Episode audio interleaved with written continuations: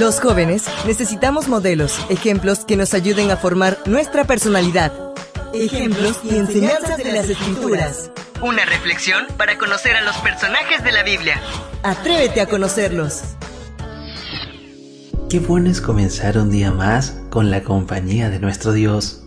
Por eso hoy podemos agradecerle de la siguiente manera y decir, gracias Señor, porque aunque no lo tengo todo, tengo vida, tengo salud, tengo familia, tengo un día más de vida, pero sobre todo, tengo tu bendición.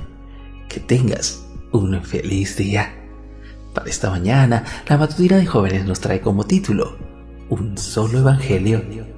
El texto bíblico lo encontramos en el libro de Gálatas capítulo 1 versos 6 al 7 que nos dice Me asombra que tan solo se hayan alejado ustedes del que los llamó por la gracia de Cristo para seguir un evangelio diferente no que haya otro evangelio, sino que hay algunos que los han perturbado y quieren pervertir al evangelio de Cristo.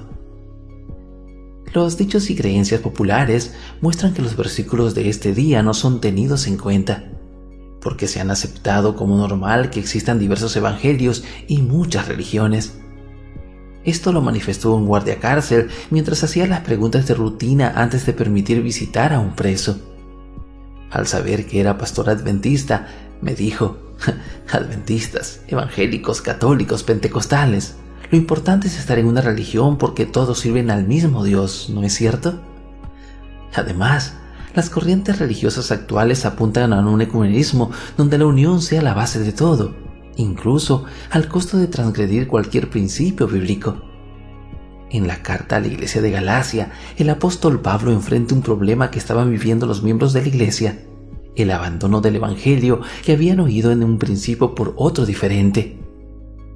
La pregunta necesaria para responder con la Biblia es, ¿existen dos o más evangelios? Es bien sabido que la palabra evangelio deriva del griego y que significa buenas noticias. Y dentro del lenguaje paulino, esta palabra no se utilizaba para cualquier buena noticia, sino que se refería a la vida y misión de Jesús.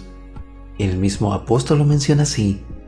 Además, hermanos, les anuncio el Evangelio que les prediqué, que conforme a las Escrituras, Cristo murió por nuestros pecados, que también conforme a las Escrituras fue sepultado y resucitado al tercer día.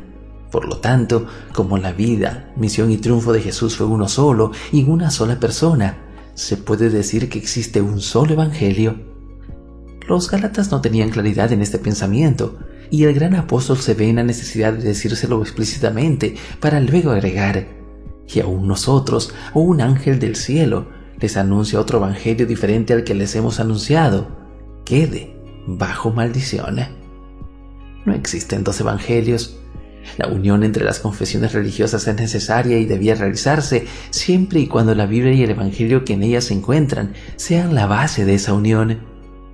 Por la gracia de Dios, al estudiar las escrituras, no queda duda alguna de que el mensaje adventista es el Evangelio predicado por el apóstol Pablo.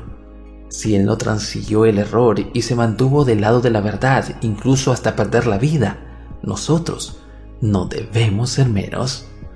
Jóvenes, señoritas, tenemos un mensaje real, un mensaje eterno en nuestras manos. Llevémoslo siempre para que otros puedan conocer el amor de Cristo y cumplamos nuestra misión, predicando su mensaje. Nos vemos.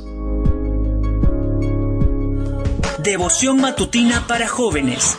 Ejemplos y enseñanzas de las Escrituras. Una presentación de Canaan Seventh Day Adventist Church and DR Ministries. Hasta la próxima.